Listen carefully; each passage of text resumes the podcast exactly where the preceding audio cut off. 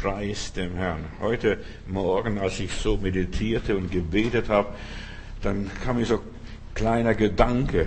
Eigentlich habe ich an ganz was anderes gedacht, aber dann kam dieser kleine Gedanke, wir sind alles nur Menschlein. Wir sind alles nur Menschlein. Was ist der Mensch, dass du seiner gedenkst? Wir sind alles nur Menschlein, so kleine, ja, Zwerge im Vergleich zu dem großen, mächtigen, allmächtigen Gott.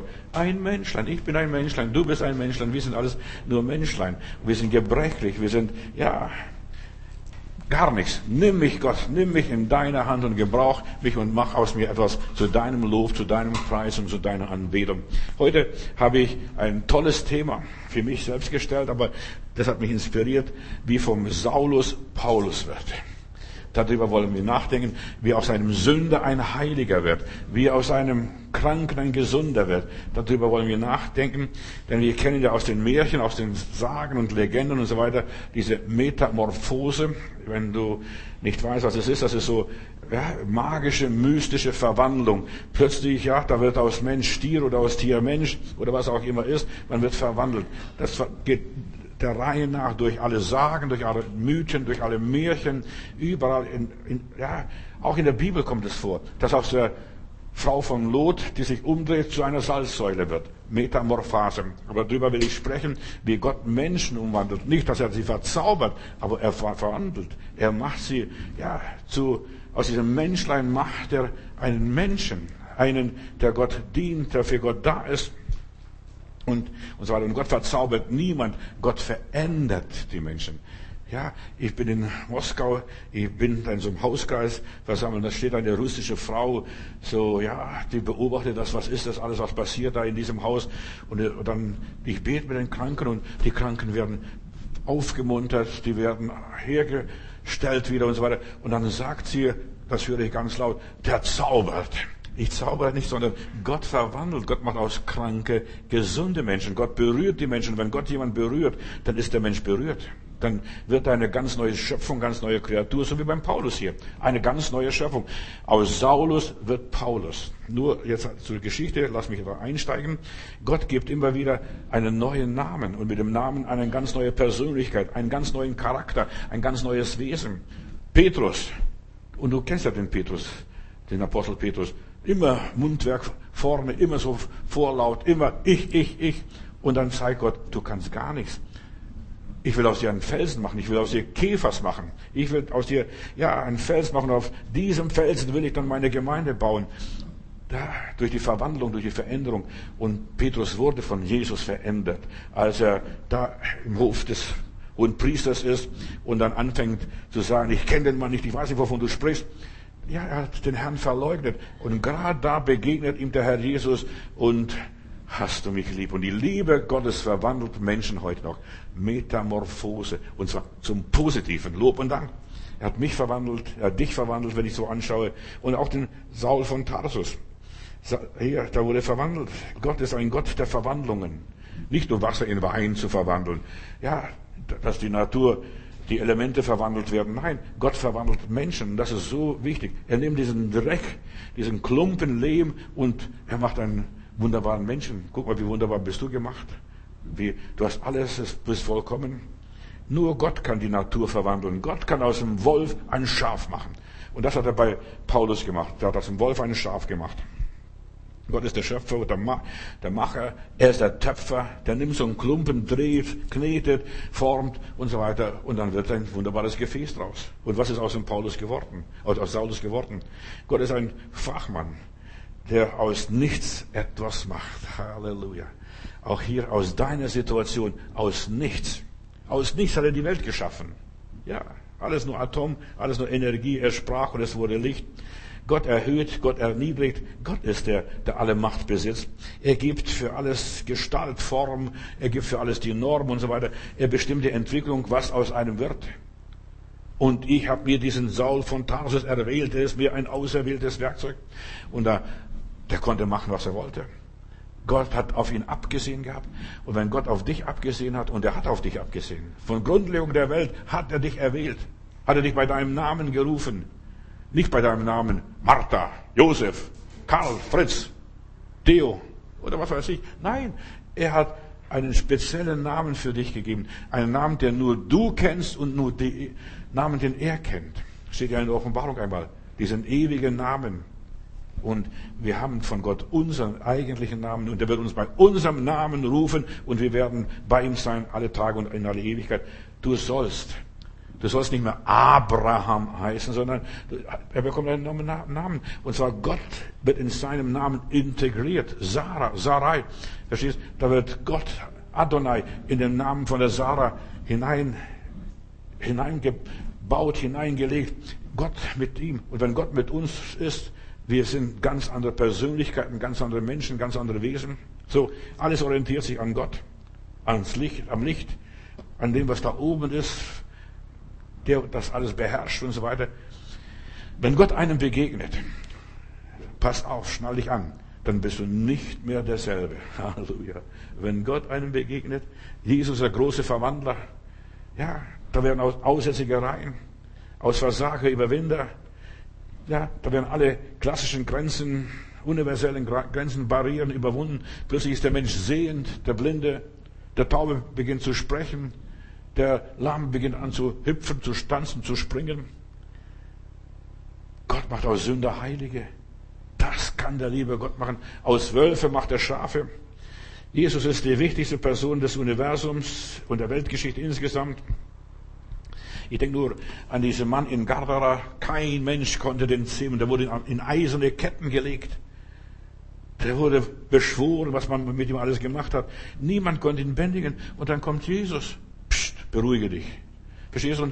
Und, schon steht er stramm, anständig sitzend zu den Füßen Jesu. Wie hat er das gemacht? Jesus zaubert nicht. Metamorphose.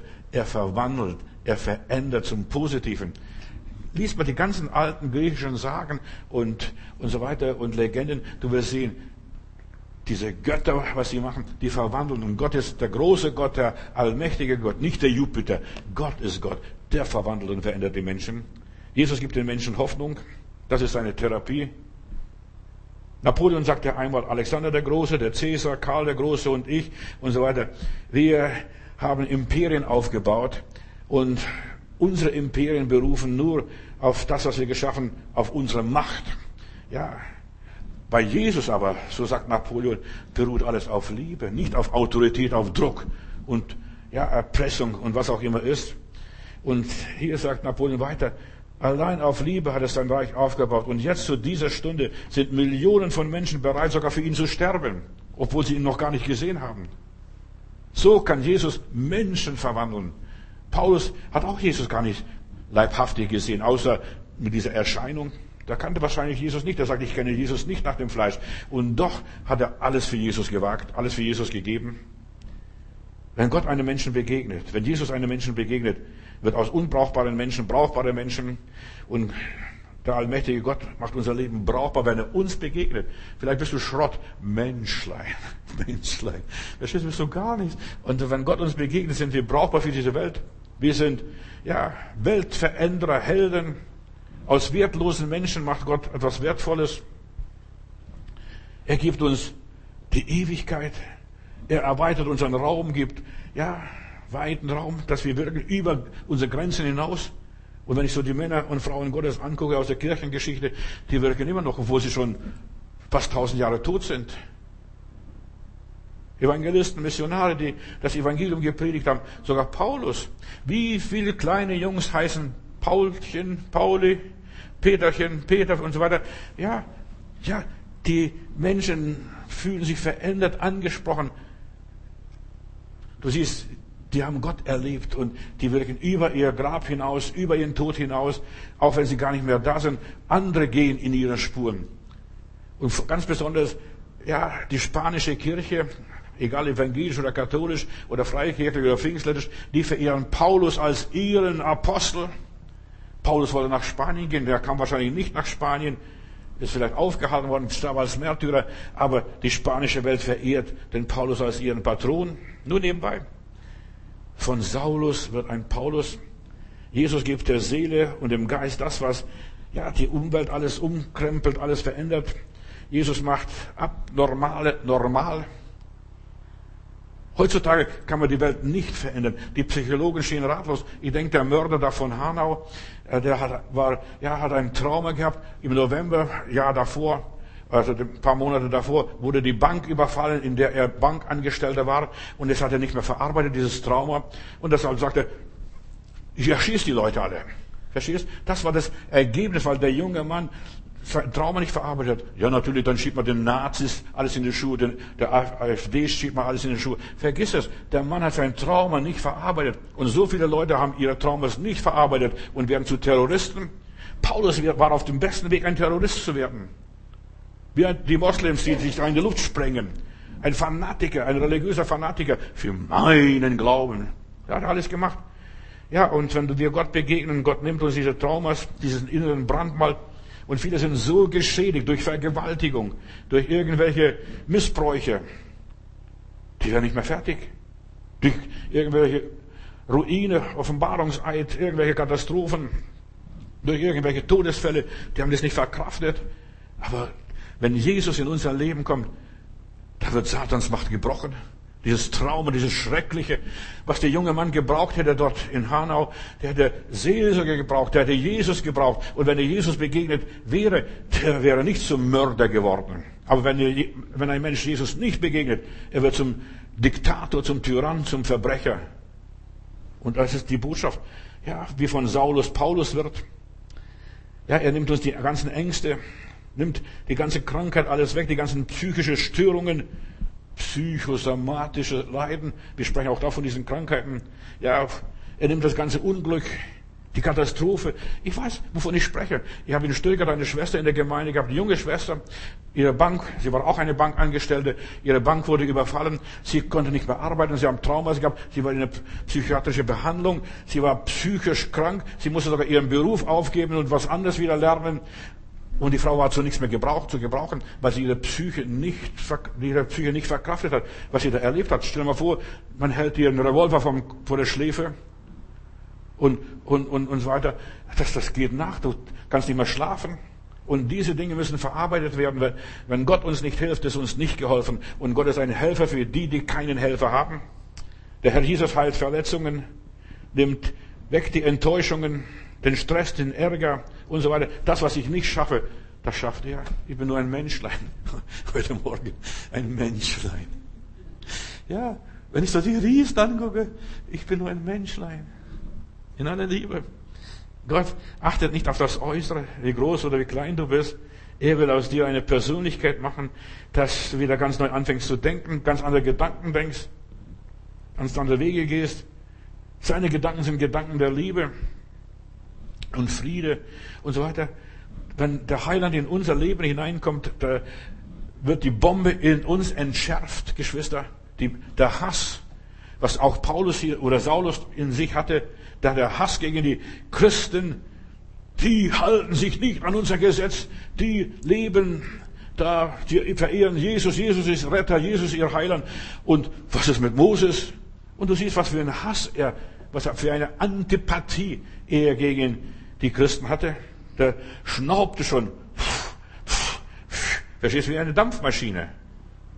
Ja. Pfiff aus dem letzten Loch. Sogar nach Damaskus geht er, die Christen dort zu verfolgen. Und dort auf dem Weg nach Damaskus begegnet ihm der liebe Gott, der Heiland. Ja. Und plötzlich fällt er von seinem hohen Ross runter. Sein Geist ja, sein Geist wird verändert über von einem Augenblick zum anderen. Und das ist, was der Heilige Geist macht. Von einem Augenblick zum anderen wird er verändert. Das ist ein Wunder für mich persönlich.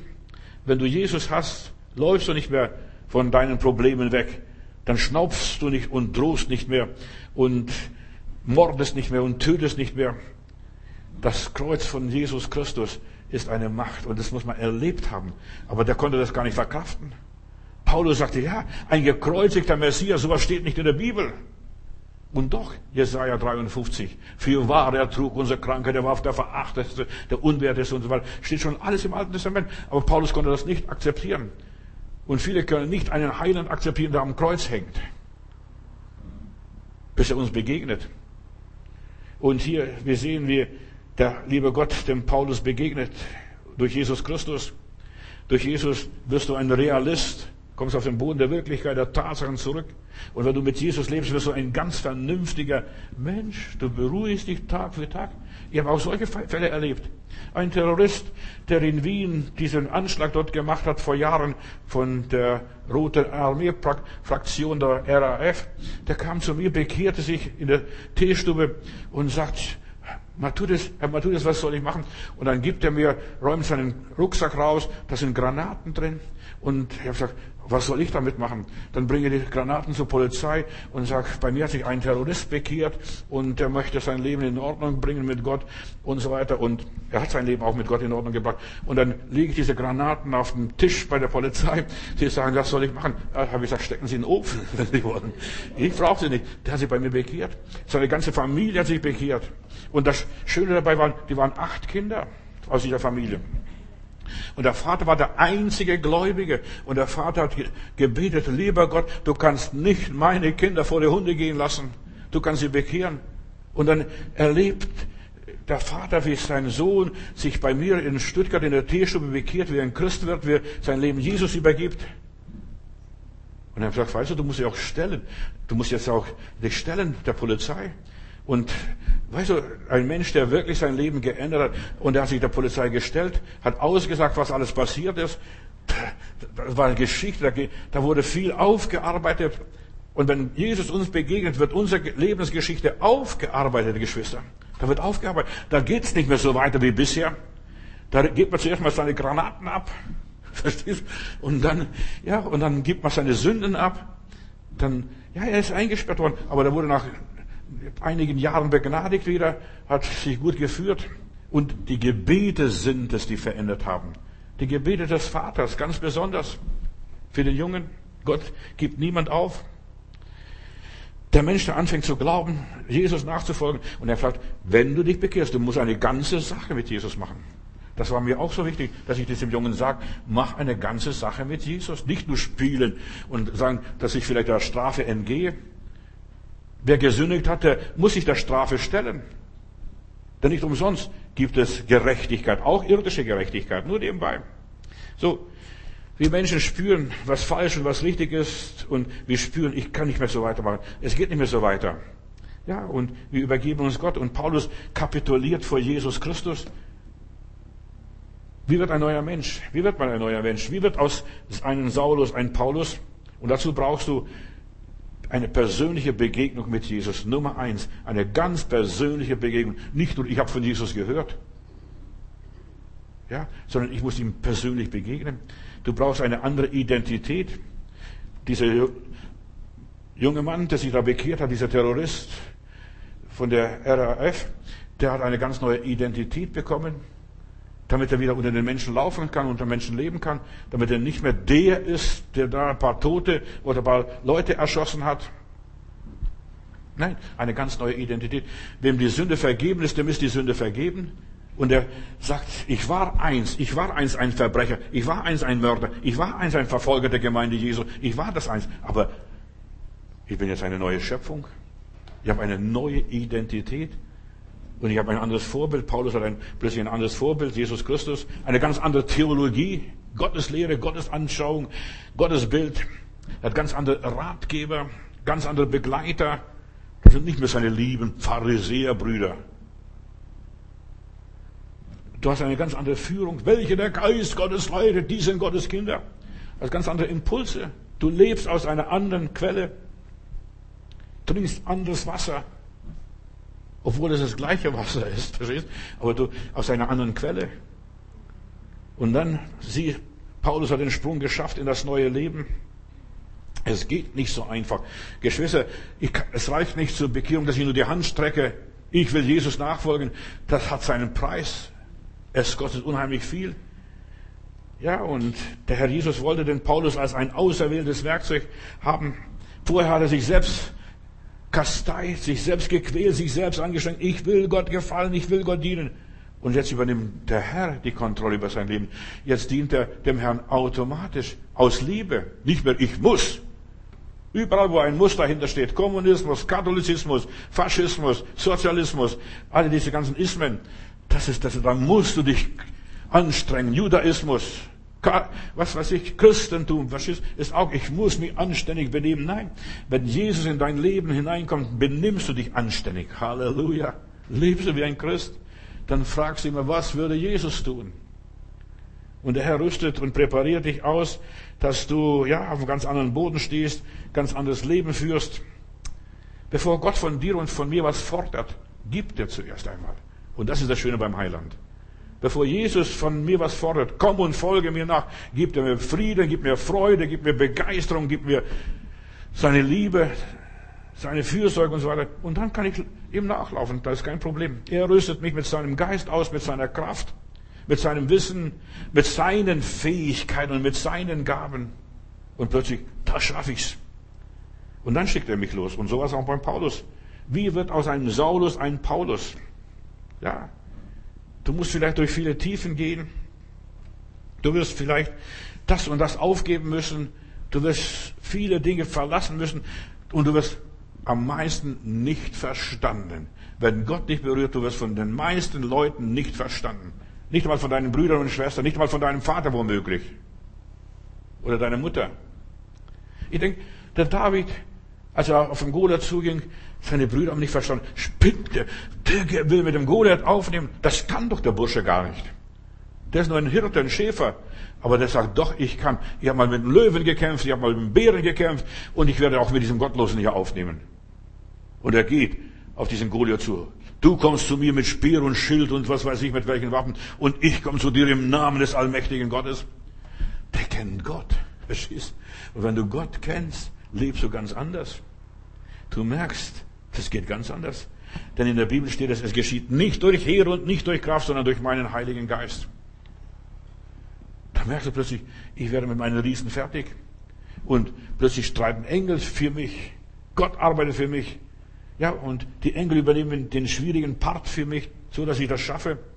Mit Jesus gehst du vorbereitete Wege. Gott erlaubt, dass der Saul von Tarsus so viel kaputt macht. Lieber Gott, was leistest du dir für einen Luxus, dass eine Gemeinde zerstört wird von 3000, dann kamen 5000 dazu, sind es schon 8000 und täglich kamen Leute dazu zum, zu der Gemeinde Jesu und diese Gemeinde wurde zerstört, dass nur, nur noch die Apostel übrig blieben, gerade ein Dutzend übrig blieb, die blieben in Jerusalem und alle anderen haben sich zerstreut. So weit hat Gott zugelassen, dass die Gemeinde zerstört wird. Gott gibt neue Wege.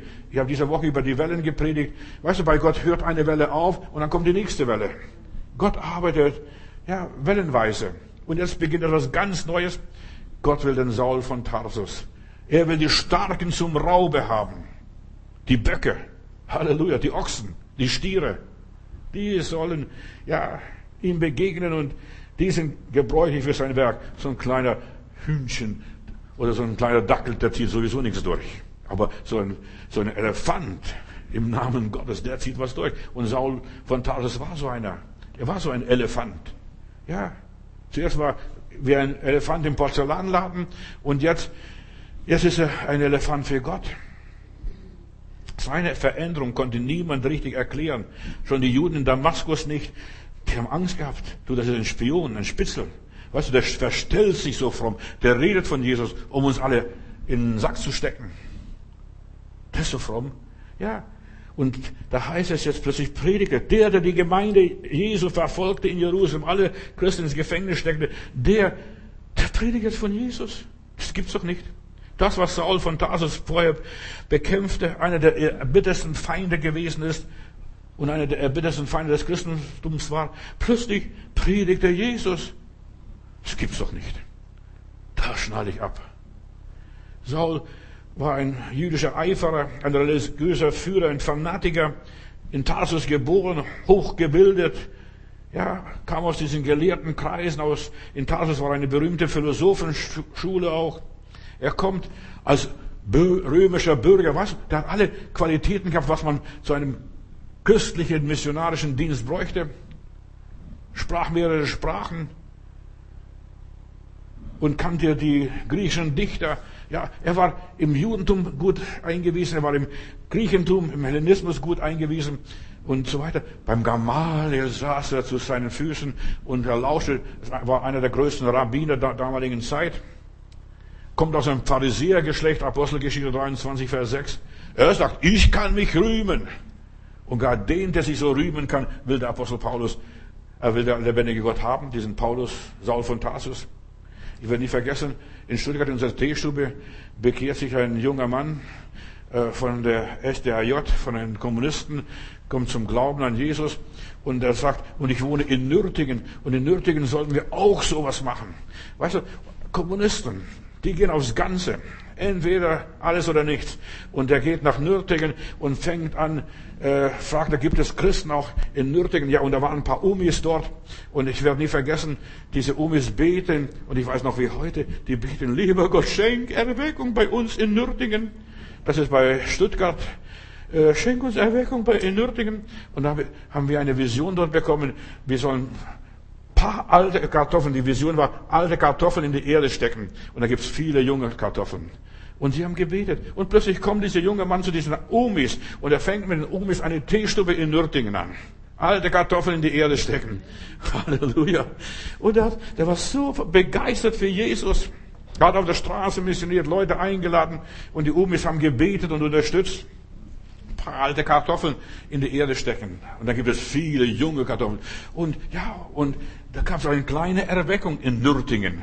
Lob und Dank, dass man sogar, dann mietet er sogar noch die Kongresshalle oder die Stadthalle und will dort evangelisieren und durfte dort noch predigen. Das war für mich auch ein Vorrecht, dass mein Bruder, den ich zum Herrn führen durfte, dass er alles arrangiert und sagt, hier muss Jesus in Nürtingen verkündigt werden. In aller Liebe. So arbeitet Gott. Gott macht aus Kommunisten Christen. Halleluja. Die Geschichte ist voll. Die Geschichte ist voll. Kannst hingehen, wo du willst. Denk an die Geschichte von Ben Hur. Kennst du diesen Film Ben Hur und so weiter? Was da passiert ist zuerst einmal der Hintergrund. Ben Hur. Er soll zuerst mal beweisen, dass es kein Gott und kein Christentum gibt und alles nur Quatsch und Unsinn ist. Und dann wird einer, er wird einer davon. Und so ist bei Saul von Tarsus passiert. Um, ist eine Bekehrung richtig? Das wirst du gleich merken, ob er dann leidenschaftlich, ja, leidenschaftlich für Jesus lebt und leidet für Jesus und die Schmach Christi trägt. Und es war, ja, Jesus bei Paulus war Nummer eins plötzlich in seinem Leben. Zuerst hat er das jüdische Gesetz bewundert und gesagt, das ist das Wichtigste, A und O. Du musst die zehn Gebote halten, du musst das halten, du musst das halten. Und plötzlich sagt er, ich achte alles für Scheiße, für Kot. Ja, so steht es in der Bibel. Für Mist, für Unsinn. Auf, dass ich Christus gewinne. So verändert Gott einen Menschen. Was Paulus an der christlichen Botschaft störte, war damals, dass Jesus der Messias ist, dass er der Erlöser ist und dass er eine erlösende Rolle spielte dort für die Christen und dass das Gesetz so ganz im Hintertreffen kommt. Wir brauchen kein Gesetz. Wir werden allein gerettet aus Gnaden. Und das erlebt er. Und es war Gnade, was Paulus erlebt auf der Straße nach Damaskus, wie Jesus ihm begegnet. Saul, Saul, warum verfolgst du mich? Das war Gnade. Gott hätte auch den Saul laufen lassen können. Und er wäre zum Mörder geworden, noch so ein größerer Mörder. Der wäre bis nach Rom gegangen und hätte auch noch die Christen dort verfolgt. Und sie alle rausgejagt und rausgescheucht aus ihren Versammlungsräumen. Ja, aber der Herr hat ihn erlöst, ist ihm begegnet. Und wisst ihr, was wir beten sollten? Wir sollten viel mehr beten. Herr, begegne den Starken, den Mördern, den Terroristen, den Moslems, die sich in die Luft sprengen. Weißt du, ihr Leben hat sowieso keinen Wert. Die jagen sich in die Luft. Und da töten sich ein paar Menschen und so weiter. Und was ist das? Dass Gott solche Terroristen bekehrt. Lasst uns dafür beten. Herr, bekehre die Starken, die Rebellen, die Bösen. Ja, nicht die Guten. Die Guten musst du nicht bekehren. Paulus war ein sehr guter. Also er war ein Pharisäer von Pharisäern. Aber der Herr will gerade die Guten noch zu Besseren machen. Halleluja. Zu Edleren. Bekehr solche Leute, die ja, sich was einbilden. Und Saulus schnaubte mit Drohen und Morden und so weiter gegen die Jünger des Herrn. Aber als er auf dem Weg war nach Damaskus, oder umleuchtete ihn plötzlich ein Licht vom Himmel.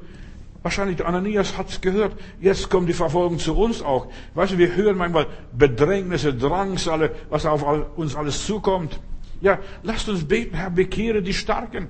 Und Ananias hat gebetet und plötzlich hörte der Herr Jesus sein Gebet und eine Stimme sprach, Saul, Saul, warum verfolgst du mich? Und er sprach, ganz erschrocken, Herr, wer bist du? Und er sprach, ich bin Jesus, den du verfolgst. Steh auf und geh in die Stadt und man wird dort dir sagen, was du tun sollst. Der Herr Jesus hätte alles sagen können, was er zu tun und zu lassen hat, aber er hat es nicht gesagt. Und auch dir, wenn dir Jesus begegnet, der sagt dir nicht, was du tun und lassen sollst. Geh in die Gemeinde, geh in die Predigt, hör dir die Predigt an. Und dort wird man dir sagen. Und da war der Saul von Tarsus hier, Apostelgeschichte 9, kannst du es nachlesen, blind. Und sie nahmen ihn an der Hand und sie führten ihn in die Stadt Damaskus. Ananias gab es in dieser Stadt noch. Und der Herr sprach zum Ananias, oh Herr, oh Herr, ich habe von diesem Mann schon so viel Schlechtes gehört. Wir sollen für die Leute beten, von denen wir schon so viel Schlechtes gehört haben. Fang an, für diese Leute zu beten, die so viel Schlechtes angestellt haben. Fang an, für die Leute zu beten. Ich habe schon so viel Schlechtes von dem Mann gehört. Herr, also bitte lass mich in Ruhe. Und, und so weiter. Und er ist hierher gekommen, sogar nach, zu uns, nach Damaskus, diese kleine Gemeinde und so weiter, die wir jetzt zerstören und alle gefangen nehmen nach Jerusalem und so weiter. Alle, die deinen Namen anrufen, Herr. Und weißt du, was der Herr sagt? Geh nur hin. Ananias, geh nur hin. Lass dich nicht aufhalten, was von der Meinung, von den Vorurteilen. Geh nur hin. Lass dich nicht stören. Aber dann sagt der Herr auch, warum soll er da hingehen? Warum soll er weitermachen? Warum soll er sich vom Heiligen Geist leiten? Denn dieser ist mir ein auserwähltes Werkzeug, dass er meinen Namen trage vor den Heiden und vor König und vor dem Volk Israel. Und ich will ihm zeigen, wie viel er noch leiden muss um meines Namens willen. Ananias ging hin und kam in das Haus und legte dem Saul, äh, dem Saul von Tarsus die Hände auf. Du siehst, wie wird man verändert, wie begegnet man Jesus, wie wird aus einem Saulus ein Paulus durch Handauflegung. Ananias in seiner Ängstlichkeit legt die Hände im Glauben auf und sagt im Namen Jesu, der Jesus, der dir unterwegs begegnete, dieser Jesus ist auch mir begegnet und hat schickt mich jetzt gerade zu dir. Weißt du, wir brauchen das Rema, das göttliche Wort. Wenn wir zu jemandem hingehen und sagen, der Herr schickt mich zu dir. Wenn du sagst, ja, ich habe gedacht, ich sollte dich anrufen und mit dir sprechen, ist alles wie die Katz. Aber du solltest einfach im Glauben gehen. Der Herr hat zu mir geredet. Wir haben in Stuttgart mal eine, nee, ja doch Stuttgart war das, eine Evangelisationsmethode gemacht. Wir wollten nach dem Telefonbuch evangelisieren. Leute anrufen und Leute aus dem Telefonbuch einfach äh, anrufen und sagen, darf ich mit ihnen beten, das und das. Und die Geschwister, und wir haben zuerst einmal Telefonbücher genommen, die Hände draufgelegt, über die Telefonbücher gebetet, und dann haben wir gesagt, lieber Gott, zeig uns die Leute, die wir anrufen sollen. Dass wir nicht Hinz und Kunz und Müller und Meier anrufen, zeig uns die Leute. Und dann sind die Geschwister einfach betend, blind durch die Reihe gegangen und haben das amtliche Sprechbuch genommen, und da, wo der Finger stehen blieb, wie fast wie ein Horoskop. Vergiss es. Manche Leute haben gedacht, das ist ja Spielerei. Aber das war keine Spielerei. Wir ließen uns vom Heiligen Geist leiten. Und dann haben wir die Leute angerufen. Ich werde nie vergessen, da ist ein Tankstellenbesitzer. Da ist, da ist eine Schwester angerufen und sagt, Entschuldigung, wir machen eine Aktion, wir beten für Leute und wir haben gerade gebetet und ich habe auch für hier für das Telefonbuch gebetet und der liebe Gott hat gezeigt, ich sollte Sie anrufen. Die Tankstelle, was ist Ihr Problem? Sagt er, ich stehe vom Konkurs, ich bin am Ende, bei mir geht es nicht mehr weiter, ich weiß nicht mehr, was ich tun soll. Sie dürfen gerne beten. Und dieser Mann kam sogar in die Versammlung. Halleluja. Und daher weiß ich diese Geschichte, dass es funktioniert. Wenn wir uns im Glauben, im Geist, im Heiligen Geist leiten lassen, da kann selbst die größte Dummheit, Entschuldigung, ein Segen sein. Unsere Verlegenheiten, Hilflosigkeiten, ja, sind Gottes Gelegenheiten. Oder das ist nur ein Fall. Wir haben nur einzige andere Fälle gehabt. Da wurde eine Oma angerufen, die war krank, keiner besucht sie und so weiter. Und dann haben wir gebetet oder jemand von den Mitarbeitern, die Mitarbeiter haben das Telefonbuch aufgeteilt. Die Seiten haben die genommen, die anderen Seiten haben die genommen und diese Oma besucht und, und also angerufen, zuerst gebetet und dann haben, haben sie gefragt, dürfen wir sie auch mal besuchen? Ja, zu mir kommt kein Mensch. Für mich interessiert sich niemand. Dann sagt die Schwester, oder der, ja, die Schwester war das, der hat gesagt, ja, aber der Herr Jesus interessiert sich für Sie. Darf ich Sie besuchen? Und aus dieser Besuch, aus dieser Telefonaktion ist eine, eine segensreiche Sache geworden. Dort hat man dann in ihrer Wohnung sogar Gebetskreis gemacht. Halleluja. Du siehst, so arbeitet Gott. Gott kann sogar das Telefonbuch benutzen, um seine Herrlichkeit zu offenbaren. Nur nebenbei. Lass dir von Gott was einfallen. Weißt du, diese Inspiration musst du von Gott haben. Das darf nicht nur in deinem Verstand erwachsen sein oder du, weil Pastor Matudis das gesagt hat oder dass sie das damals vor so und so vielen Jahren in Stuttgart gemacht haben. Weißt du, Gott muss es dir zeigen. Sonst kannst du in eine Falle gehen sogar. So, Ananias geht hin. Lieber Bruder Saul, der Herr hat mich zu dir gesandt. Jesus, der dir auf dem Weg hier erschienen ist, das hat er mir gesagt, dass du wieder sehend wirst und mit dem Heiligen Geist erfüllt wirst. Nicht von wegen, dass du dich bekehrst, sondern du sollst mit dem Heiligen Geist erfüllt werden. Der war Charismatiker. Verstehst? Du sollst mit dem Heiligen Geist erfüllt werden. Ein Mensch verändert sich erst dann und hält auch durch, wenn er mit dem Heiligen Geist erfüllt wird. Bekehrung allein nützt nicht. Da hältst nicht durch. Du brauchst die Erfüllung im Heiligen Geist. Und sogleich fiel es von seinen Augen wie Schuppen und er wurde wieder sehend und er stand wieder auf oder er stand auf und ließ sich taufen und nahm Speise zu sich und stärkte sich. Apostelgeschichte 9, Vers 13 und folgende Verse. Die Bekehrung von Saulus ist hier übernatürlich gewesen. Und Geschwister, für mich ist jede vernünftige Bekehrung etwas Übernatürliches. Wenn ich sage, ich habe den und den bekehrt, vergisst es. Dann ist er nur verkehrt geworden. Aber wenn der Heilige Geist ihn bekehrt, wenn der Heilige Geist überzeugt, tu, meine eigenen Schwiegerleute, da betet ein Bruder in Geislingen auf die Knie und sagt, lieber Gott, gebrauch mich, mach mich zum Segen. Und es ist schon Mitternacht oder Nacht. Und dann sagt der Herr zu ihm, geh die Straße runter und da, wo das Licht brennt, geh in dieses Haus und ich bin mit dir. Und dort hat er sich aufgemacht. Er hat gedacht, zuerst mal ist es ja, blamieren kann ich mich immer noch. Verstehst du? Wenn es nichts ist.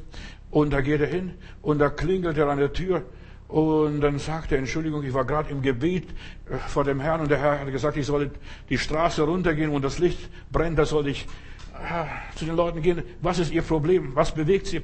Dann sagen sie, sie schickt der liebe Gott. Wir haben gerade gebetet, die waren enttäuscht von ihrer Legion, von ihrer Kirche, wo sie auch waren. Und sie waren so frustriert. Meine Schwiegerleute, die waren so frustriert. Die wollten nichts mehr. Und sie schickt der liebe Gott. Wir haben gerade gebetet, lieber Herr, was ist dein Wille? Zeig uns deinen Weg. Und da kommen sie gerade. Tja, du solltest immer im richtigen Augenblick am richtigen Platz sein. Das ist Geistesleitung. Hier bei meinen Nias. Aus Saulus wurde Paulus. Und so ist meine, meine Schwiegerleute zur Gemeinde gekommen und ich habe dann meine Frau dann später finden dürfen aus dieser Familie. Weißt, stell mal vor, der wäre nicht Gott gehorsam gewesen. Der wäre nicht hingegangen. Ja, verstehst was wäre passieren? Wir singen in einem Lied. Weißt du, wie viel Heil verloren geht, wenn wir uns nicht wenden im Gebet? Jesus gab dem, Paul, dem Saulus eine ganz neue Identität. Egal, was er vorher war. Gott fragt nicht, was du vorher gewesen bist. Ihn interessiert nichts. Ob du ein Schweinebauer warst, ob du Techniker warst, ob du Straßenfeger warst, ob du Putzfrau warst, egal.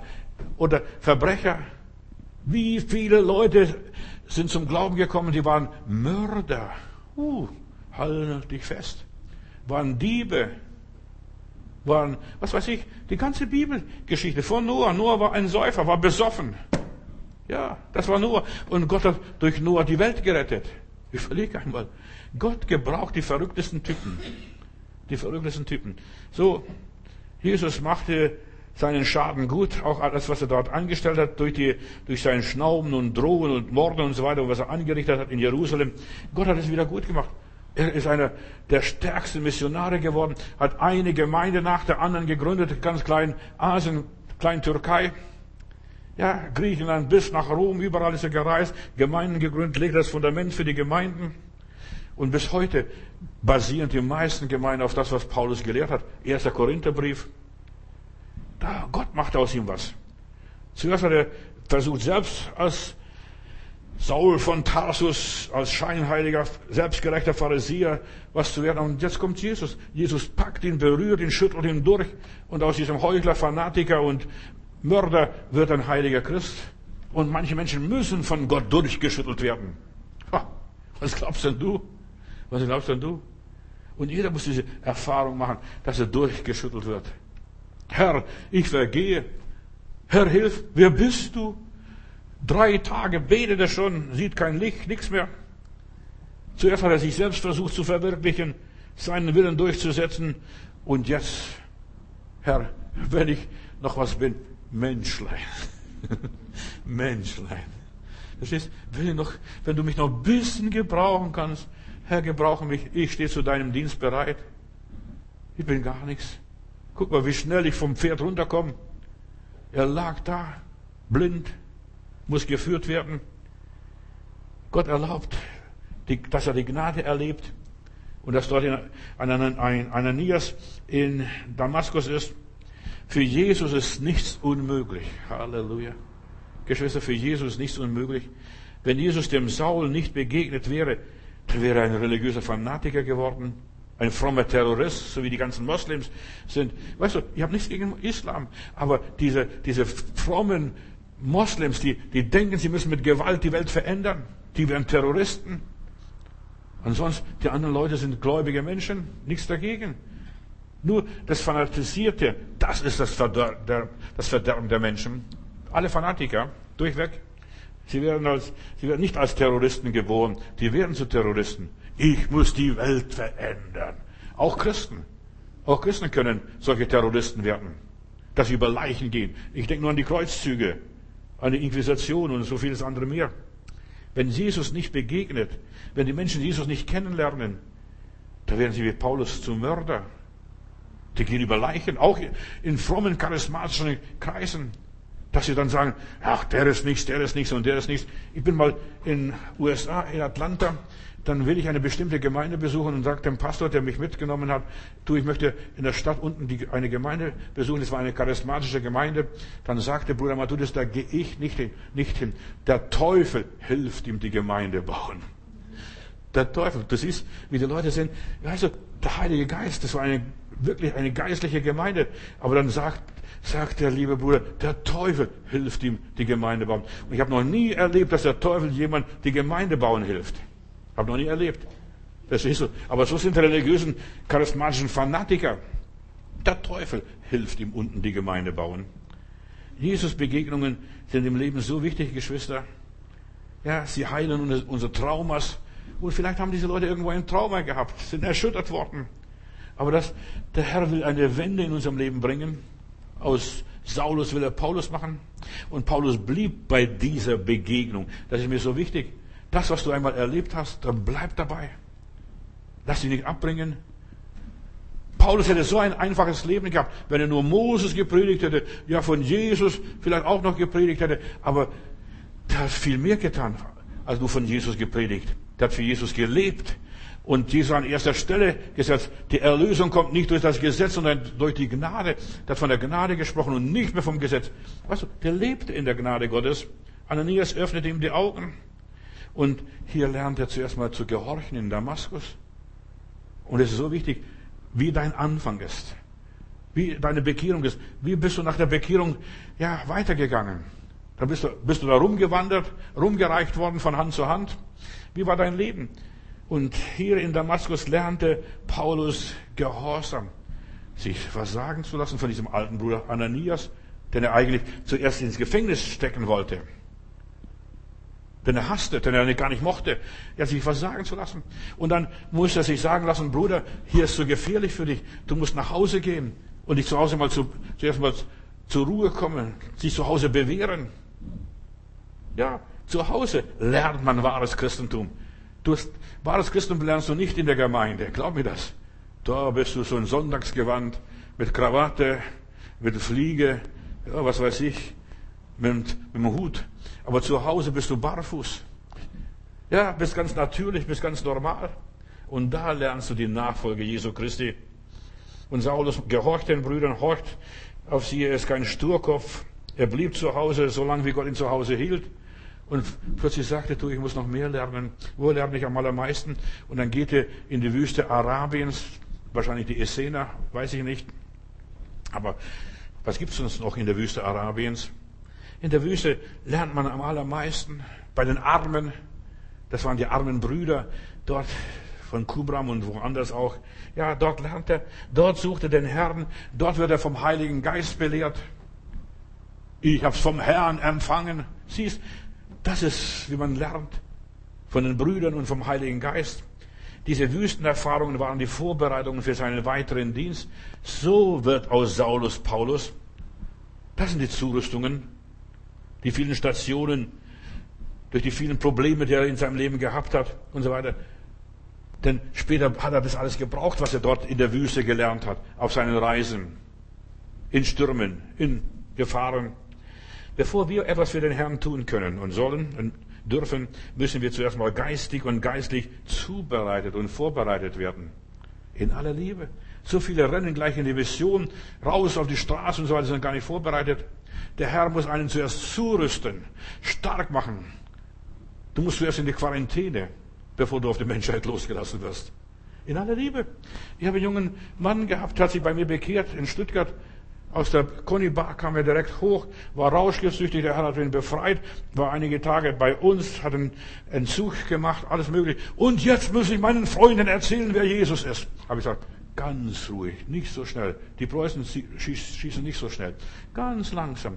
Du musst dich zuerst mal bewähren. Und er ist runtergegangen. Da kommt einer seiner alten Freunde und dann sagte, du, ich habe dich schon so lange nicht gesehen hier in der Bar. Wie geht's dir? ja, sagte, ich bin Christ geworden und so weiter, ich nehme keine Drogen mehr. Dann sagte, du, ich gebe dir einen Schuss und dann wird er wieder rauschgesüchtig. Da, wo du rauskommst, solltest du gar nicht mehr hingehen und so einen großen Bogen darum machen. Das, was dir Probleme bereitet hat, was dich zu Fall gebracht hat, was dich zur Sünde geführt hat, das hast du nichts mehr zu suchen dort. Einen großen Bogen. Deshalb Paulus muss sich zuerst mal entwöhnen vom Pharisäertum, von seiner Religion, was auch immer war, damit er den Dienst Gottes tun kann, damit er nützlich ist, damit er tauglich ist, damit er etwas bringen kann. Weißt du, da bleibt einem nichts erspart. In der Schule Gottes bleibt einem nichts erspart. Gott trainiert uns. Die Gnade trainiert uns. Alles ist dann nur noch Gnade Gottes. Wenn man Gott dient, da wird man manchmal ganz schön gebeutelt. Glaub mir das. Gerüttelt und geschüttelt. So richtig durchgeschüttelt. Das ist, wenn du anfängst, Gott zu dienen. Und ich warne euch. Ich warne euch. Such nicht unbedingt den Dienst Gottes. Herr, ich will sofort losmarschieren. Dann, da wirst du schön durchgebeutelt. Wenn du für Gott arbeitest, du kommst in des Teufels Küche. In aller Liebe. Ich, ich will dir nicht gleich sagen, Bruder, geh in die Mission oder Schwester. Nein, wir sollten zuerst mal uns bewähren in kleinen Dingen, zu Hause oder da, wo wir sind, in der Wüste, durch Krisen, und zwar über Krisen. Das kommen, da kommen plötzlich die, kommen Pannen und wir müssen diese Dinge mal lernen, wie arbeite ich, wie handle ich damit. Da kommst du ja, an so vieles Unerwartete ran. Plötzlich kommen Sachen an die ran, ungebeten, das hast du gar nicht gesucht, und plötzlich sind sie da. Und das ist die Gnade Gottes. Gott schuldig seinen. Halleluja. Auf seine Art und Weise im Alltag. Und Jesus sagte seinen Jüngern erst dann später, ja, ich schicke euch wie Schafe mit unter die Wölfe. Ja, wie wird aus dem, Schaf, aus dem Wolf ein Schaf? Verstehst du, wie wird das? Glaubensleben ist nicht das, was wir hier auf dieser Welt sowas kennen. Diese Welt kennt sowas nicht. Weißt du, da wirst du von Gott präpariert, von Gott bearbeitet, von Gott modelliert. Das ist ein Leben ganz anderer Art. Paulus ist Jesus begegnet. Und das ist eine ganz andere Ausgangslage. Jetzt kämpft nicht mehr er, sondern jetzt kämpft der Herr für ihn. Und jetzt wirkt der Herr durch ihn. Halleluja. Jetzt kämpft der Herr. Durch ihn. Und mit ihm natürlich. Ich habe gerungen. Paulus hat oft gerungen. Sogar mit dem Teufel hat er gerungen. Ich habe dreimal gebetet. Herr, nimm dieses und jenes weg aus meinem Leben. Diesem Pfahl, diesen Stachel, nimm es weg. Und Gott hat gesagt, lass dir an meiner Gnade genügen. Basta. Fertig. Und du musst damit leben, dass Gott dir manche Sachen nicht wegnimmt. Ja, dass du Atembeschwerden hast, dass du Herzklopfen hast, dass du, was weiß ich, Ängste hast, dass du Bedenken hast, dass du, was weiß ich, für Probleme hast. Der Herr nimmt es nicht weg. Lass dir an meiner Gnade genügen. dass du kein Geld hast. Lass dir an seiner Gnade genügen. Ja, Gott macht es schon. Du lebst aus ganz anderen Quellen. Wie oft war seine Lebenslage aussichtslos? Dreimal habe ich Schiffbruch erlitten.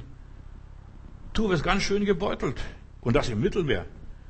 Du, wo die ganzen ja, Bootsflüchtlinge ertrinken. Und Paulus war manchmal sogar drei Tage und drei Nächte war ich auf dem Wasser. Seine Lagen waren oft aussichtslos und da musst du lernen, ich vertraue Gott, ich vertraue Gott, ich vertraue Gott. Oh, ich bin nur ein Menschlein. Im Vergleich zu dem ganzen Mittelmeer. Ich weiß es nicht, ob du sowas mal erlebt hast, große Wellen im Mittelmeer. Ich habe es schon erlebt. Ich gehe mit meiner Frau in Genua am Strand spazieren und plötzlich kommt eine große Welle und meine Frau, die hängt in der Luft an meiner Hand. Verstehst? Und wenn ich sie losgelassen hätte, sie wäre mir entrissen. Ich musste mit aller Gewalt sie festhalten. Eine große Welle. Und solche Wellen und waren ja auch im Mittelmeer. Paulus ist ja im Herbst gefahren, so Herbststürme. Ich weiß, wovon ich spreche. Und es war kein einfaches Leben. Wenn du mit Gott gehst, ja, er prägt dein Leben. Seine Güte und seine Gnade und so weiter verfolgt dich. Geschwister, gut, dass Gott einen nicht aufgibt. Dass er einen nicht abschreibt, so wie Saul von Tarsus. So gut, dass er einen nicht vergisst.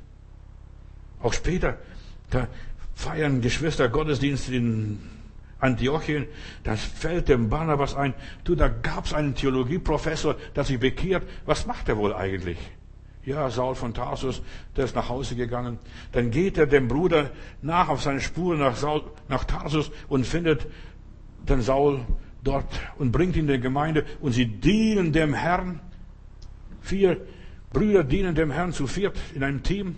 Hier muss Paulus lernen, in einem Team zu arbeiten. Saul wird jetzt Missionar, soll Missionar werden, in einem Team zu arbeiten. Und plötzlich sprach der Heilige Geist, sondert mir aus, die Brüder Barabbas und den Paulus zum dem Dienst, wozu ich sie berufen habe. Und dann gehen sie jetzt in die Mission, gehen sie los, kommen nach Zypern und Gott segnet sie und so weiter und bestätigt sie. Weißt du, so arbeitet Gott in kleinen Stücken, in Details. Die dienen, er dient zuerst mal in einem Team der Gemeinde Jesu. Und die Sache geht weiter. Weißt du, ich habe diese Tage euch gesagt, die Sache Gottes geht immer weiter. Das eine Kapitel ist abgeschlossen, die eine Seite ist fertig, jetzt beginnt eine neue Seite in deinem Leben. Und vielleicht bei vielen, die jetzt mir zuhören, heute Morgen, da beginnt ein neues Kapitel in deinem Leben. Du hast das alles schon gelernt, abgehakt, bist durch diese Schule durchgelaufen, warst bei den Pharisäern, warst in Tarsus zu Hause, bist in der Wüste Arabiens gewesen und jetzt geht's, ja, sondert mich aus. Jetzt wirst du ausgesondert und ausgesandt zu irgendeinem Dienst, wozu der Heilige Geist dich berufen hat. Nicht du selber und auch nicht die Gemeinde, der Heilige Geist. Geschwister, so wichtig, dass der Heilige Geist die Menschen beruft. Wenn du in deinem Geist, in deine Vision gehst, weißt du, dann, dann gehst du in die falsche Richtung. Hermann Lause, der Begründer von der Gemeinde Gottes, der bekehrt sich, wird ein Christ und sagt, ich will in die Mission gehen für den Heiland, für den Heiland, für den Heiland. Dann geht er auf der Bahamas und da klappt's überhaupt nicht. Vorne und hinten klappt's nicht. Kommt er wieder nach Hause, nach Amerika und dann sagt der Herr, was kann ich? Und der Herr sagt es ihm, geh nach Deutschland. Und er kommt nach Deutschland, da regiert Hitler. Und dann das Einzige, was er hatte, einen schönen Cadillac, ein Auto, das hat er bis nach Bremen gebracht. Und als das Auto ausgeladen wurde, wurde beschlagnahmt. Und dann musste er nachher da in Süddeutschland Getränkeausfahrer dienen und so weiter. Äh, und dann kam noch ins KZ, äh, weil er von Jesus redet und, und so weiter. Der war gar nicht vorbereitet. Aber das sind die Wege Gottes. Und Gott hat ihn gebraucht, um die Gemeinde Gottes hier in Deutschland zu gründen. Und viele andere sind ähnlich gebraucht worden. Auf ihre Art und Weise. Aber du landest vielleicht mal zuerst mal in Bahamas. Das ist mein, das verstehst du. Nein, Gott will dich da zurück, wo der Hitler regiert, wo alles drunter und drüber geht. Ja, wo, wo man gar nicht erwartet wird, wo man gar nichts machen darf. Und weißt du, das Schöne war dabei, er hat gedient mit, wer konnte, als Getränkeausfahrer. Und das Schöne dabei ist die Gemeinde Gottes in Süddeutschland, der ich einige Jahre auch gedient habe und so weiter. Ja, schon paar Jahrzehnte und gedient habe. Die meisten Gemeinden sind in Bäckereien entstanden. Weil Bäckereien, weißt du, Im Hinter, da, wo die Brötchen gebacken werden, dort kann man sich versammeln. Da ist nicht Gestapo da und keine Gestapo untersucht da äh, in der Bäckerei, was da los ist. Und Sprudel konnte er verkaufen, das war kein Problem für ihn. Und ja, und so hat Gott die Gemeinden gebaut. Und dieses Kreuz hier, dann sein Nachfolger, als er im KZ war, Otto Sonder, hat mit diesem Kreuz, ging dann rum, hat die Gemeinden weiter betreut. Ja, und ich sag, wir sind an der Geschichte dran. So wird aus Saulus Paulus, Halleluja.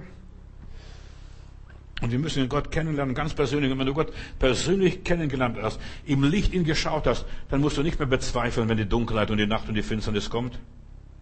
Und der Himmel war 14 Tage verdunkelt. Wir sahen keine Sterne mehr. Weißt du, heutzutage zu reisen, wir haben Navi, wir haben Kompass, aber damals hatten die Leute das alles gar nicht. Die Chinesen waren noch nicht entdeckt mit dem Kompass und so weiter. Und dann musst du warten, bis die Sterne irgendwie durchschimmern, dass du sagst, jetzt weiß ich, wo ich bin, dass ich mich orientieren kann. 14 Tage haben sie keine Orientierung gehabt. Wie gut, wenn man den Heiligen Geist hat. Und der Heilige Geist hat dann zum Paulus damals auf dem Schiff gesagt, weißt du, das Schiff wird untergehen, aber die Menschen, die da mitfahren, die werden alle gerettet werden. Und das ist auch eine Botschaft, die ich dir weitergeben möchte, Bruder, Schwester.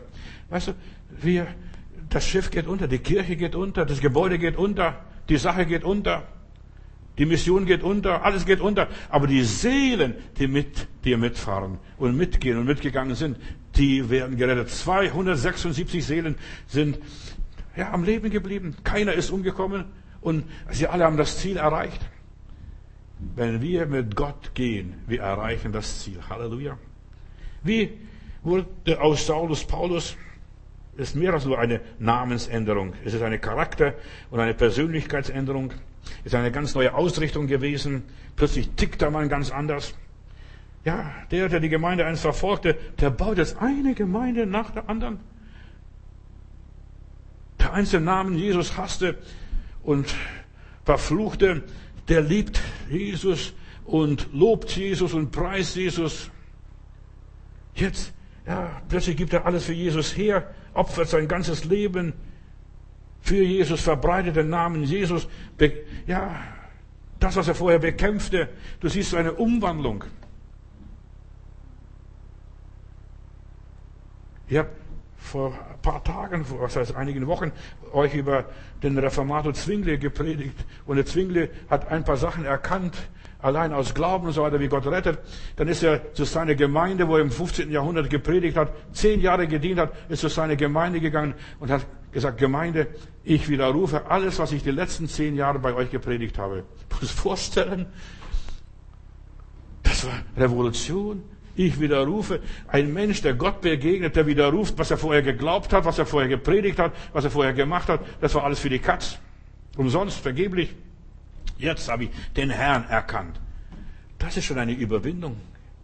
Das ist ein Wunder, ein Schöpfungswunder für mich fast. Weißt du, eine Bekehrung, seine Kehrtwende um 180 Grad. Paulus ist nicht nur fromm geworden, sondern total anders. Vorher war er nur ein frommer Pharisäer, aber jetzt ist er ein echter, hundertprozentiger Christ. Ja, ein Jünger, ein Schüler Jesu, der es nicht mehr lassen kann, ich kann nicht mehr lassen. Ich bin ergriffen von Jesus. 1. Korinther 9, Vers 1. Ich habe Jesus gesehen. Weißt du, wenn du Jesus einmal gesehen hast, im Traum, in einer Vision oder während einer Predigt, dass der Jesus plötzlich groß geworden ist, das verändert dein Menschenleben, deine ganze Situation. Das ist mehr als nur, ich habe von Jesus gehört. Jesus hautnah erlebt, dass er dir auf die Schulter geklopft hat, ich habe Jesus persönlich gesehen. So wie eins der Jünger, der Apostel, 1. Korinther 15, Vers 8, darüber schreibt und sagte, denen ist erschienen, denen ist erschienen, denen ist erschienen, denen ist erschienen und zuletzt auch mir aus einer unzeitigen Geburt. Plötzlich stand Jesus ihm im Weg. Ja, hat ihn blockiert. Er konnte nicht mehr anders, er konnte nicht mehr ausweichen. Und in 1. Korinther 9, Vers 16 schreibt er, denn dass ich das Evangelium predige, darf ich mich nicht rühmen. Ich muss es tun. Ich darf mich nicht rühmen. Es, der Herr ist mir erschienen. Ich kann es nicht mehr lassen. Das, was du wirklich erlebt hast, das kannst du nicht mehr lassen. Das kann dir auch niemand mehr verbieten. Weil du dir einmal die Finger verbrannt hast, weißt du, dass die Platte heiß ist? Als Jesus vor Damaskus dem Saul begegnete, das war so eine radikale Wende in seinem Leben. Ich übertraf alles, dass die Leute bis heute rätseln, wie ist das möglich? Aus diesem intoleranten, ja, stolzen, bitteren, religiösen Fanatiker wird wirklich ein echter Christ, Jünger Jesu, geduldig, freundlich, sanftmütig, ab und zu mal ein bisschen aufbrausen, aber das ist okay. Das noch, da bricht ab und zu mal dieser alte Mensch, der alte Adam noch durch. Aber seine Bekehrung war so tiefgreifend. Ja, seine ganzen Beziehungen, seine ganzen Freunde, die haben ihn verlassen, die haben sogar ihn umbringen wollen, sich sogar verschworen, gefastet. Wir wollen den Kopf von Saul von Tarsus, als er damals in Jerusalem war. Ja, das war Saul. Wenn eine Bekehrung stattfindet, da können die Leute erzählen, was sie wollen. Ich werde nie vergessen, ich predige in Laufen, das ist bei Heilbronn in einem Missionszelt, und da bekommt ein, ein Ältester einer Freikirche die Erfüllung mit dem Heiligen Geist. Dann wird er gleich vor dem Gemeindekadi, Gemeinderat zitiert. Also sag ab, schwör ab diesen sprechen in anderen Sprachen, das ist nicht von Gott, das ist vom Teufel. Dann weiß ich, dann hat er mir erzählt und die Leute auch, die nachher später auch noch zu mir kamen aus dieser Gemeinde, die haben mir erzählt, da stand er da, von Gott oder vom Teufel. Ich weiß, was ich erlebt habe. Und das ist auch so, wenn du Gott erlebst, das ist vollkommen egal, von Gott oder vom Teufel. Ich weiß, was ich erlebt habe. Ich war dabei. Und das kann mir niemand nehmen. Ich war dabei. Saul von Tarsus war dabei. Und da lese ich Apostelgeschichte 9, Vers 20. Und alsbald predigte er in den Synagogen von Jesus, dass er der Sohn Gottes sei. Seine ganze intellektuelle Überzeugung hat er über Bord geworfen. Und er predigt Jesus, bekennt sich zu Jesus. Jesus ist mein Herr. Er ist der Messias, der wahre Messias von Gott gesandt. Ein ganz neues Gottesbild. Christus ist der Heiland, der Messias. Totale Revolution seines Denkens. Er war so leidenschaftlich für Jesus, er brannte, dass er nichts anderes konnte. Und er hat alles neu überdacht, die ganze messianische Vorstellung, was er da von dem Gamaliel und von den anderen alles bekommen hat. Plötzlich hat er ein Aha-Erlebnis. Aha. Mhm. Der Tod Christi, das ist mehr als nur ein Fluch. Denn in der Bibel heißt es, verflucht ist, er am Kreuz hängt oder am Holz hängt. Das ist mehr als nur ein Fluch. Das ist ein Segen. Und Geschwister, jetzt bitte hört mir gut zu. Und oft denken wir auch in unserem Leben, das ist ein Fluch. Wer verfolgt mich? Verstehst du? Ich bin verflucht, verwünscht und so weiter. Nein, das ist vielleicht durchaus der Weg Gottes für dein persönliches Leben. So viele Menschen kapieren es nicht. Ich predige ja die ganze Zeit, versuche rüberzubringen, weil so viele Christen falsch gewickelt sind. Die denken, etwas Negatives, das ist ein Fluch, ein Unfall, eine Krankheit, eine ja, mögen etwas, das ist so, ich glaube nicht richtig, bei mir stimmt was nicht. Nein, das ist gar nicht so. Gott will mich führen, Gott will mich leiten, Gott will mich demütig halten, ja, dass ich mich nicht überhebe der großen Erkenntnis, die ich da irgendwo äh, genossen habe. Und Paulus hat hier einfach begriffen, Jesus ist der Herr und denkt um. Er ist mir zur Sünde gemacht worden und in seine Wunden habe ich Vergebung meine Niederlage sind seine Siege, Lob und Dank. Wo hörst du doch, dass deine Niederlage dein Sieg sind? Vielleicht nur bei Matthäus.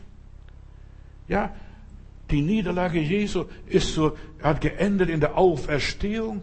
Unsere Niederlagen enden in der Auferstehung, in der Entrückung, dass wir zu Gott nach Hause kommen. Und das Kreuz war für Paulus dann kein Stolperstein mehr, sondern der Kern seiner Botschaft. Ich möchte nichts anderes mehr predigen als Christus den Gekreuzigten. Halleluja. Das war Paulus. Apostelgeschichte 17, Vers 3.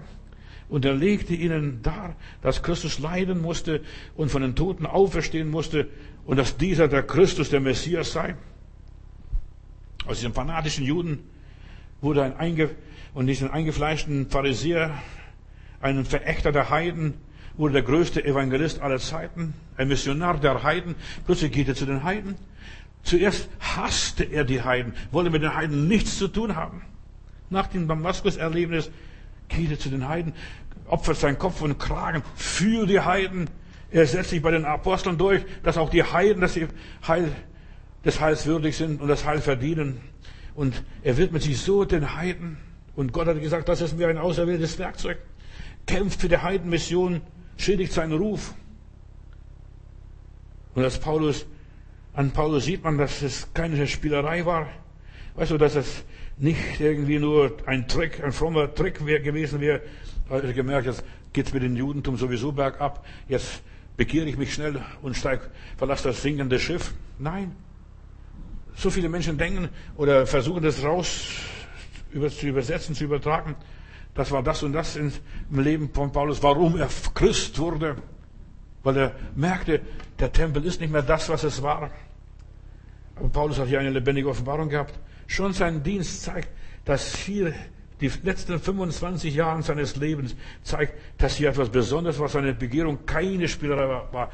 Einige Bibelausleger sagten, ja, als Paulus dem Licht begegnete, als Jesus ihm begegnete, hat er einen epileptischen Anfall gehabt. Ich glaube nicht, dass Paulus ein Epileptiker war. Paulus ist Jesus begegnet. Und das ist wie die Menschen, verkopfte Menschen versuchen auszulegen. Epileptiker. So, ja, wie dieser und jener Mensch, der zum Mörder geworden ist, auch der jetzt in Hanau, dieser Mann, 43-jährige Bankangestellte, verstehst? Ja, psychisch krank. Eigentlich sind alle Menschen psychisch krank, wenn du genau nimmst. Fast jeder hat einen Knacks irgendwo. Selbst die Psychologen. Warum studieren sie Psychologie? Die wollen feststellen, wo habe ich einen Knacks?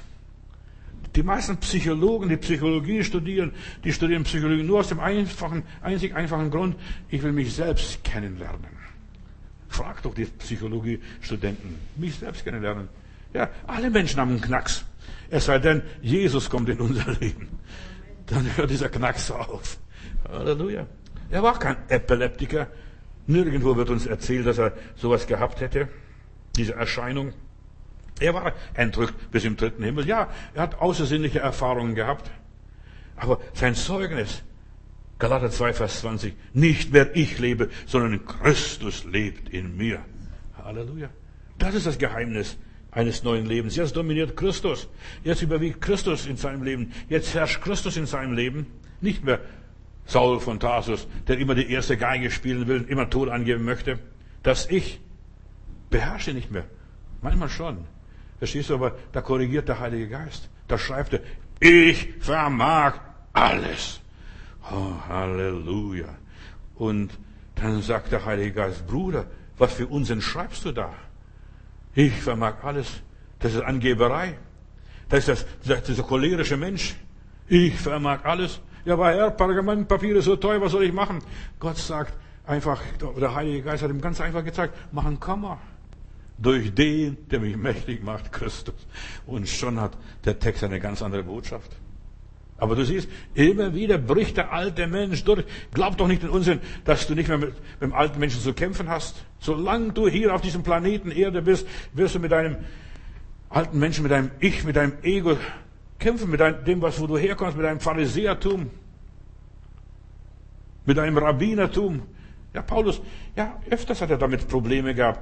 Aber er sagt, ja, wenn du nicht weißt, ob das so und so sein sollte, als er den, im Korintherbrief einige Ratschläge gibt, wie die Leute sich im Gottesdienst benehmen sollten, dann sagt er, wenn du das nicht genau glaubst und nicht genau weißt, dann frag den Herrn und der Heilige Geist wird es dir offenbaren. Es ist so einfach, so simpel. Weißt du, die Leute sollen nur den Heiligen Geist fragen. Aber die meisten fragen da einen Theologieprofessor, einen ich bin entsetzt manchmal. Heutzutage, wenn, du, wenn irgendwas passiert in der Welt, dann wird der Professor aufgerufen und, und der Wissenschaftler und der studiert und so weiter. Die werden aufgerufen. Aber da wird der Heilige Geist nicht mehr gefragt. Da wird nicht Gott gefragt. Da werden nur die, die Weisen dieser Welt aufgerufen. Aber das sind Dummköpfe, diese Weisen dieser Welt. Die Bibel sagt, sie hielten sich für weise und sind zu Narren geworden. Wir haben gesehen, wie die Begegnung mit Christus auf der Straße von Damaskus das Leben des Saul von Tarsus verwandelte. Es war revolutionierend. Es ist daher unwichtig, dass wir so viel überlegen, was soll ich tun, wie soll ich dem Herrn dienen und so weiter. Ich werde nie vergessen, Arthur Blessed, der war bei uns, dieser Kreuzesträger aus USA, der durch die Kontinente das sein Kreuz getragen hat und dergleichen. Der war bei mir in Stuttgart paar Tage und er trug das Kreuz durch die Stadt. Stuttgart mal so rüber, mal längs und mal quer. Und Und ich habe gedacht zuerst, ich muss mich gut vorbereiten, damit wir wirklich den Menschen dienen können, damit die Menschen wirklich wissen, wenn sie sich bekehren, wie geht es jetzt weiter, wenn sie das Kreuz annehmen. Und Arthur Blesser hat mir etwas gesagt, dass ich bei mir zuerst mal wie durch Mark und Bein ging. Und er sagte, Johannes, der Heilige Geist macht in fünf Sekunden mehr, als was wir in 50 Jahre knochenharte Arbeit machen können. Der Heilige Geist macht in fünf Sekunden mehr. Und es war so auch. Aus dieser Aktion, da nur zwei, zwei Tage war er da. Verstehst? Aus dieser Aktion sind Leute rausgekommen, haben sich Leute bekehrt und aus der, meiner Gemeinde dann sind, gingen über 28 Leute auf die Bibelschule, sind dann als Missionare oder Prediger irgendwo unterwegs gewesen und, und arbeiten heute noch in Deutschland. Natürlich schon, sind schon fast 50 Jahre her. Überlege einmal. Ja, aber das, die Arbeit war nicht vergeblich. Nicht umsonst. Da ist was rausgekommen. Der Heilige Geist macht mehr, als was wir 50, 60, 70, 80, 100 Jahren Knochenarbeit machen können. Pfiff Paulus stand an erster Stelle und das ist, wie er zu neuen Menschen geworden ist. Buße, Sinnesänderung, Umkehr. Nicht durch die Werke des Gesetzes, sondern durch die Gnade Gottes und so weiter. Und wir haben erkannt, in Galater 2, Vers 16 sagt er, wir haben erkannt, dass der Mensch nicht durch Werke des Gesetzes gerecht wird, sondern durch den Glauben an Jesus Christus. Wir haben es erkannt. Hast du das schon erkannt? Dein Freund, deine Freundin, dein Nachbar, dein Mann, deine Frau, die werden sich nicht bekehren durch Gesetzeswerke, indem du vorschreibst, jetzt fall die Hände, wir beten. Nein, die bekehren sich durch die Leitung der Gnade Gottes. Plötzlich sind sie so weit, dass sie sagen, bitte, beten Sie für mich. Paulus ist vor Gott zerbrochen und Gott hat ihn gerecht gemacht. Er bekam Vergebung. In Römer Kapitel 3, Vers 24 lese ich gerade noch, ohne es verdient zu haben, werden wir gerecht dank seiner Gnade durch die Erlösung in Jesus Christus. Saul wird ganz neu ausgerichtet.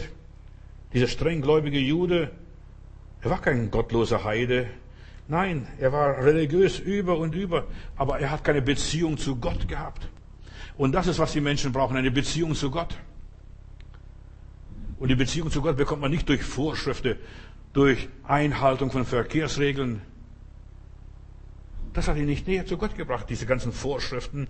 Erst diese persönliche Begegnung von Jesus, als Jesus sich ihm in den Weg stellte, als er in die Quere kam. Und so sagt er weiter, Galater 2, Vers 20. Und soweit ich aber jetzt noch in dieser Welt lebe, lebe ich im Glauben an den Sohn Gottes, der mich geliebt und sich für mich hingegeben hat. Was ich jetzt noch lebe, lebe ich nur im Glauben. Geschwister, jetzt lebt er total anders. Natürlich hat er Gesetze, hat er Regeln, hat er Verhaltensnormen. Aber Paulus ist jetzt nicht mehr selbstgerecht. Jetzt wird Gott zeigt ihm, das musst du machen. Und Geschwister, wenn Gott dir etwas zeigt, das ist anders, als wenn die Menschen dir was zeigen. Als wenn die Kirche oder Religion dir was zeigt. Das ist total anders. Er lebt jetzt aus Christus, mit Christus, für Christus, opfert sich auf für den Herrn. Saul von Tarsus ist nach der Begegnung mit Jesus nicht mehr derselbe Mann. Er ist total anders geworden. Und das all dank der Wirkung Gottes. Veränderungen passieren nicht im Trance-Zustand. Manche Leute denken ja, er ist ein Epileptiker, er ist umgefallen und da ist was passiert. Nein, gewaltige Veränderungen passieren durchs Umdenken. Halleluja. Und durchs Umdenken. Paulus hat umgedacht in seinem Bewusstsein. Und Gott beteiligt meine persönliche Vernunft, meine Logik und so weiter. Gott ordnet das Leben innen drin. Ich muss Gott gehorchen, mehr als den Menschen. Drei Tage ist er im Dunkeln. Siehe, er betet. Hat der Kerl nicht gebetet? Ein Jude ist Weltmeister im Beten. Aber jetzt plötzlich sagt der Heilige Geist, siehe, er betet. Total anders. Jetzt betet er mit dem Herzen. Nicht mehr mit dem Verstand. Leiert nicht nur irgendwas runter. Er führt Zwiesprache mit dem Herrn. Und um Gott zu erleben, verändert zu werden, brauchen wir eine Gebetsverbindung mit Gott, dass wir mit unserem Beten mit Gott kommunizieren. Und dann in Galater 1, Vers 16 sagt Paulus später, ich besprach mich nicht mit Menschen, nicht mit Fleisch und Blut, ich hab's vom Herrn empfangen. Das Damaskus-Erlebnis stellt beim Paulus alles auf den Kopf. Eine Frage. Hast du schon dein Damaskus-Erlebnis gehabt? Irgendwo? Irgendwie? Hat's dich umgehauen? Warst du fix und fertig? Sagst du Gott, wenn du mir nicht gnädig bist, ich überlebe den Tag nicht mehr. Wer Paulus begreifen will, muss zurückgehen auf Damaskus, was damals passierte, was, was er dort erlebte, was er dort sah, was er dort erlebte. Und dann kommt der Ananias und sagt, lieber Bruder Saul, ich bete jetzt mit dir und der Herr wird dir die Augen öffnen, das ist das Zeichen, lass dich taufen. Ja, sie gehen in irgendein Bassin, lassen sich taufen, lässt, er wird getauft und Taufe ist Herrschaftswechsel, begraben werden und auferstehen in Jesus Christus. Das alte Leben ist abgetan, ist alles vorbei, ist alles vergessen. Und das wirklich in radikaler Art und Weise. Er ist mit Christus mitgekreuzigt, mit Christus mitbegraben, mit Christus auferstanden und jetzt lebt er mit Christus. Das ist, was Paulus erlebt. Deshalb ist die Taufe so heilsnotwendig. Eins gemacht mit Christus in dem Tod und eins gemacht mit Christus in der Auferstehung. Sein altes Leben, der alte Saul, der hört bei der Taufe auf, den gibt's nicht mehr. Den musst du suchen im ganzen Universum, der existiert nicht mehr. Etwas Neues beginnt. Eine neue Schöpfung. Eine neue Schöpfung. Und so kann Paulus triumphieren. Ich bin mit Christus gekreuzigt, Galater 2, Vers 20. Und nicht mehr ich lebe, sondern Christus lebt in mir. Und jetzt muss ich täglich begreifen, was das bedeutet. Ich lebe nicht mehr, Christus lebt in mir. Und ich werde, in der Bibel heißt es, ich werde ihm zeigen, wie viel er noch leiden muss. Weißt du, du wirst vom Heiligen Geist gelehrt, vom Heiligen Geist geführt, wie auch immer, in welchen Umständen auch immer. Mit der Demütigung von Damaskus beginnt für Paulus dieser Sterbensweg und endet konsequent irgendwo als Märtyrer nachher in Rom. Unter Leiden, ja, wird er auserwählt und zubereitet als ein auserwähltes Gefäß zur Ehre Gottes. Durch die Leiden hat Gott Paulus dahin gebracht, dass er nicht mehr sich selbst vertraut, sondern allein der Gnade Gottes. Gott macht es. Gott macht es. Und wir sollen auch so weit kommen in unserem Leben, was wir nicht verändern können. Gott macht es. Ja, ich bin so weit, nicht, dass ich älter geworden bin und fauler geworden bin. Nein, ich sage einfach, Gott macht es. Gott macht es. Ich kann das nicht. Ich kann mich noch so bemühen. Ich kann mich noch so abstrampeln. Gott macht das. All die Leiden, die er durchmachte, war bei ihm nichts anderes als eine Loslösung von seinem Ich, von seiner Allmachtsgefühle. Ich vermag alles. Nein, Komma. Durch den, der mich mächtig macht, Jesus Christus. Ja, hier hat er die Allmacht Gottes erfahren und wie Gott sich verherrlicht. Du musst überlegen, dreimal oder viermal ist er gesteinigt worden, hat öfters Schläge bekommen, ja, und immer wieder sich aufgerappelt. Er hat den Triumph Christi in sich, an sich und über sich erlebt. Lob und Dank, lieber Gott. Solch eine Metamorphose möchten wir alle miterleben, durchmachen. Herr, diese Metamorphose brauchen wir in unserem persönlichen Leben. Gib uns, gib mir, gib uns allen mehr und mehr so ein verwandeltes Leben. Hilf uns täglich, lieber Heiland, das neue Leben zu leben, auszuleben und einfach dich dabei zu verherrlichen. Das möchten wir und dabei uns deine Sache fördern. Dein Reich soll kommen, dein Wille soll geschehen, deine Kraft soll sich offenbaren. Lieber Heiland, ich danke dir dass dein Geist uns deinen Weg führt und du machst in fünf Sekunden, lieber Heiland, auch gerade jetzt, während die Predigt schließt, in fünf Sekunden machst du mehr, als was wir in 50, 60, 70 Jahren knochenharter Arbeit schaffen können. Danke, Herr, dass dein Geist ein wunderbares Werk macht. Ich bezeuge und du, Heiliger Geist, überzeugst. Amen. Preis Gott.